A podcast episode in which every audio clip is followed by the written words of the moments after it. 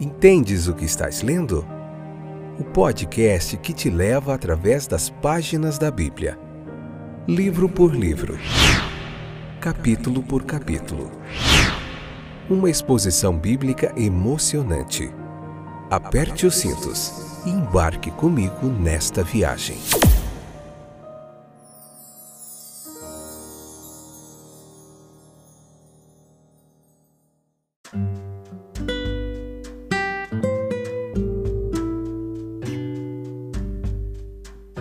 Olá, meus queridos companheiros de viagem através das páginas da Bíblia. Estou de volta. Eu sou o Fábio e eu vou te conduzir aí por mais um capítulo. Lucas capítulo 5 hoje, parte 2, episódio de número 281. Essa é a quarta temporada onde nós estamos aprendendo mais um pouquinho sobre como Lucas nos apresentou o Evangelho de Jesus Cristo. Então veja comigo que existem dois importantíssimos momentos no nosso dia. Quais são eles? Um momento de oração, em que nós paramos em silêncio, desligamos todos os barulhos que nos incomodam e vamos para a presença de Deus colocar diante dele as nossas dores, temores, dificuldades, aflições e pedimos a sua ajuda ou simplesmente o adoramos, o bendizemos pela sua grandeza, seu poder e sua majestade. E outro momento muito importante é quando nós ouvimos a voz dele através da sua palavra, como ele agia na antiguidade, como ele agia nos tempos bíblicos, e trazemos isso para hoje, como ele também age nas nossas vidas de forma nenhuma diferente. Tá bom? Então vamos lá. Vem comigo. Fique aqui até o finalzinho, pegue o um caderninho para você anotar as dúvidas, presta bastante atenção, se possível, escute novamente os capítulos anteriores, os livros, os outros livros que nós fizemos, João, Gênesis, Êxodo, e aprenda bastante da palavra de Deus. Eu tenho certeza que você não vai se arrepender. Vamos falar de alguns milagres hoje que Jesus realizou ali no capítulo 5 de Lucas. Se possível, também leia o capítulo 5, que vai te ajudar a compreender melhor a nossa explanação. Então, fora da circunferência externa, havia um homem a quem a piedade nos teria atraído, mas de quem uma repugnância instintiva nos teria repelido. Ele era aquele em quem não havia apenas sinais e manchas daquela terrível praga da lepra, mas em quem ela era vista em sua forma mais virulenta. Ele estava cheio de lepra sofrendo no corpo e afligido muito pior na mente, pelo terrível isolamento que aquela doença impôs. De repente entra em seu coração uma nova e ilimitada esperança.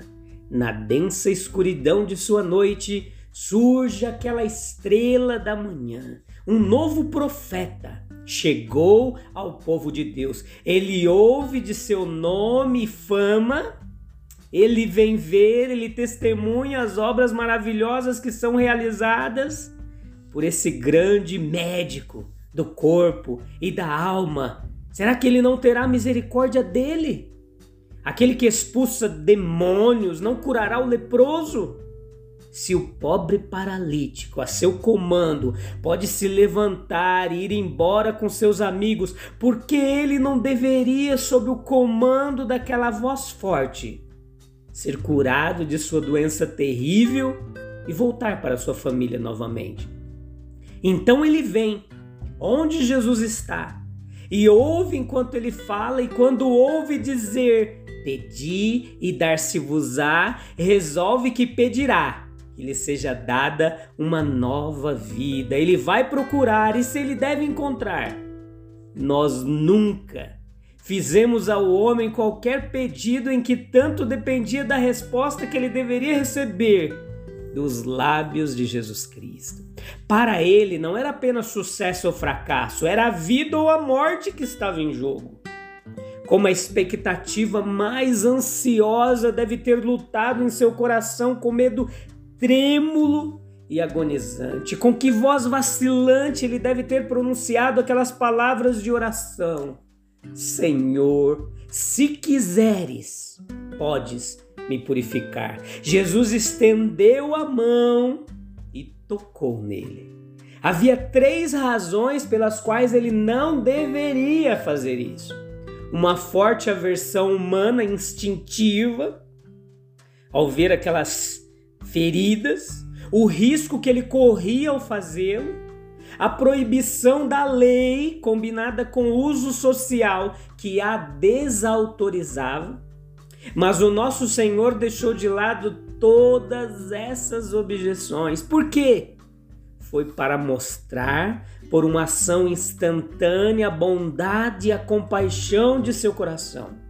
Colocar-se praticamente ao seu lado como aquele que sentiu profundamente por e com ele e nos ensinar que se desejamos curar os piores distúrbios, devemos fazer isso. Não ficando longe, mas entrando em contato pessoal íntimo com os homens que estamos procurando salvar, impondo-lhes a mão. Nós também devemos estar prontos, como nosso Senhor, para fazer o que é desagradável, correr alguns riscos desconsiderar as propriedades convencionais.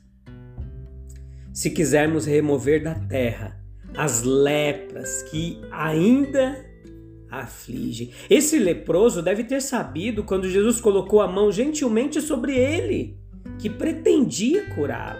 Contudo, mais doces aos seus ouvidos do que os acordes mais suaves da música, para o amante da melodia e do canto foram essas palavras do Senhor quando disse: Quero, seja limpo. E então aquele que fala e está feito, falou a palavra não ouvida. E as forças da natureza entraram em jogo. O sangue da vida pulou nas veias do leproso e imediatamente a sua lepra se foi. O pecado é a lepra da alma é repugnante, é difuso, espalhando-se por toda a natureza, exila, ela separa o homem de Deus e o homem do homem também. Ela é, mor é mortal, é a morte em vida. Quando a alma pecaminosa, embora esteja em pecado, cheia de lepra, ela faz a sua aplicação ao grande médico, ela não tem nada a temer quanto ao resultado de seu apelo. A prontidão de Cristo para salvar está além da sombra de dúvida se estivermos realmente empenhados em ser salvos da lepra do pecado. É certo que a mão do amor divino será colocada sobre nós e que a voz da misericórdia divina se dirigirá a nós dizendo: Eu quero, seja tu limpo. Nós percebemos como Jesus ele chamou os pescadores para serem pescadores de homens e como eles responderam nobremente ao seu chamado. Abandonaram os peixes e barcos e amigos para que pudessem segui-lo. E nós temos agora diante de nós, nós vimos isso no episódio anterior, e agora nós temos diante de nós dois milagres instrutivos realizados durante a sua obra evangelística e resultando em uma extensão de sua influência. Entre eles se interpõe uma observação significativa sobre a oração particular de Nosso Senhor, de modo que a ordem do nosso pensamento é milagre, oração e mais milagre. É assim que a obra divina continua.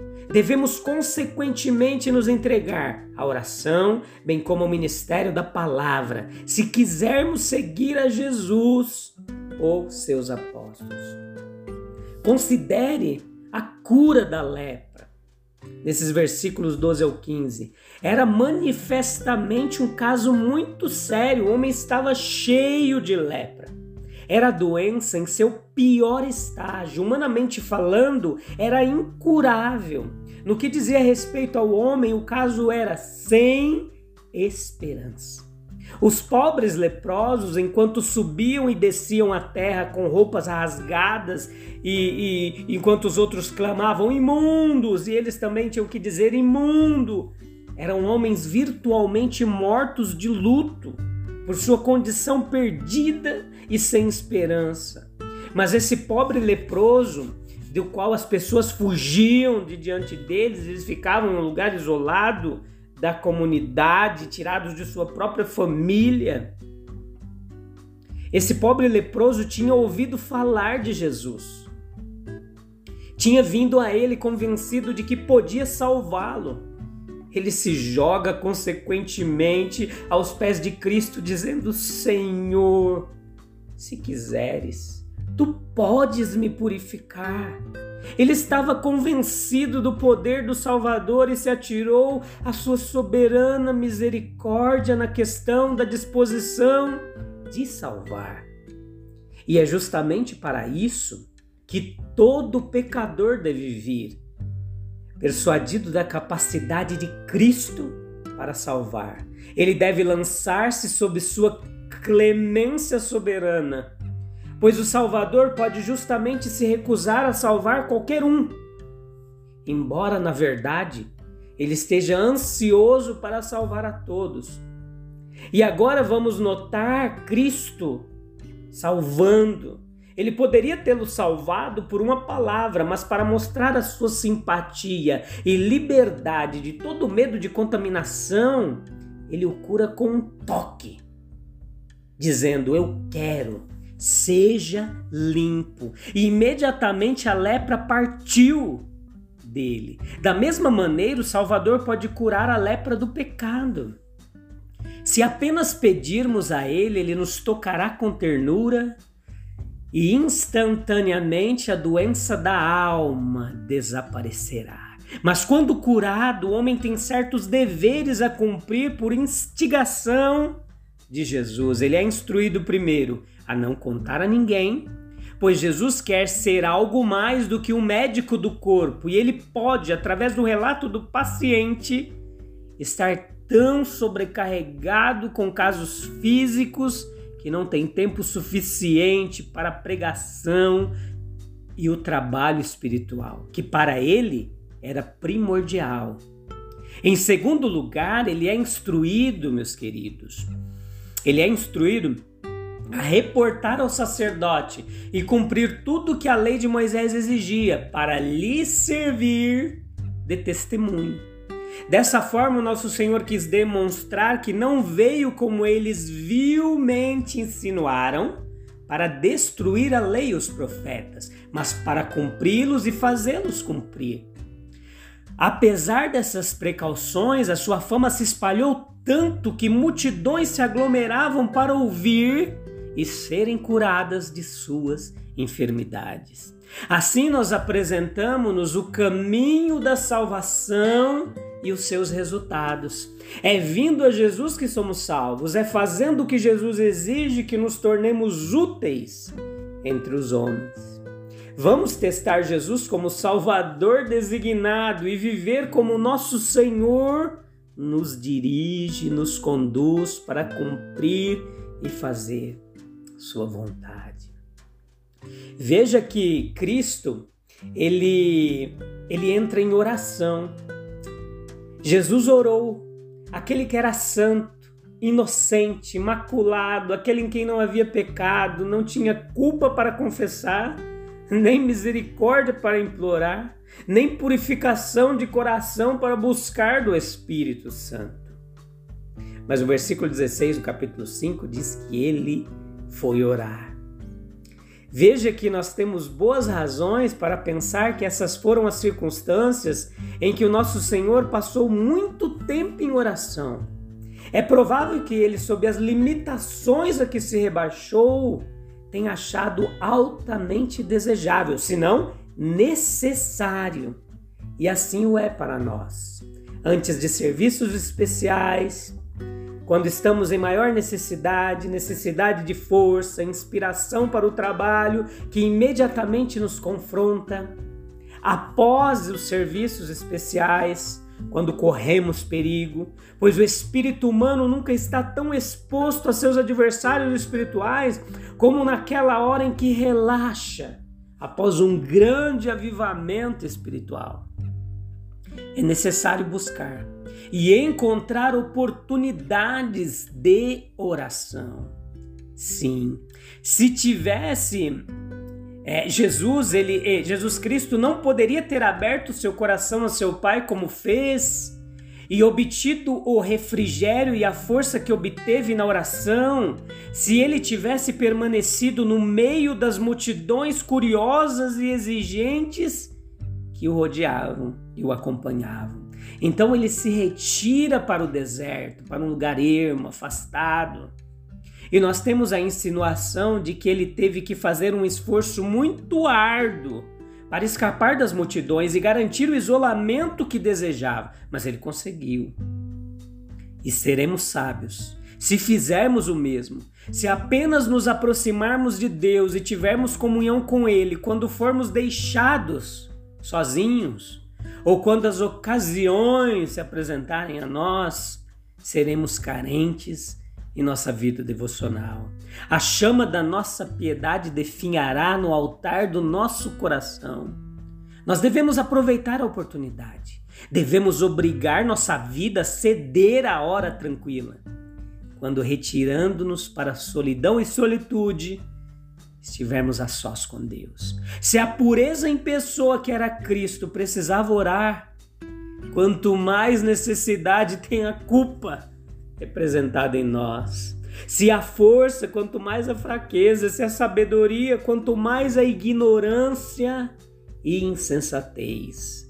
Se nosso mestre não passou por grandes provações ou tentações, sem primeiro sintonizar seu espírito e renovar suas forças na presença próxima de seu Pai, muito menos nós nos aventuraremos no futuro árduo e perigoso sem primeiro nos equiparmos com sagrado arsenal, sem antes nos lançarmos a Deus e tirarmos o vigor sustentador e vitorioso de seus recursos infinitos. Então é isso. Deixo aqui hoje para você um convite a tanto ouvir e meditar na palavra de Deus, quanto ter um tempo em silêncio, a sós com o Senhor, derramando seu coração na presença dele, o adorando pela sua grandeza e clamando por sua misericórdia. A gente se vê em breve no episódio do capítulo 5, a parte 3. A gente se encontra lá. Tem muita coisa legal para a gente ver ainda e você não pode perder. Até breve. Deus abençoe. Tchau, tchau.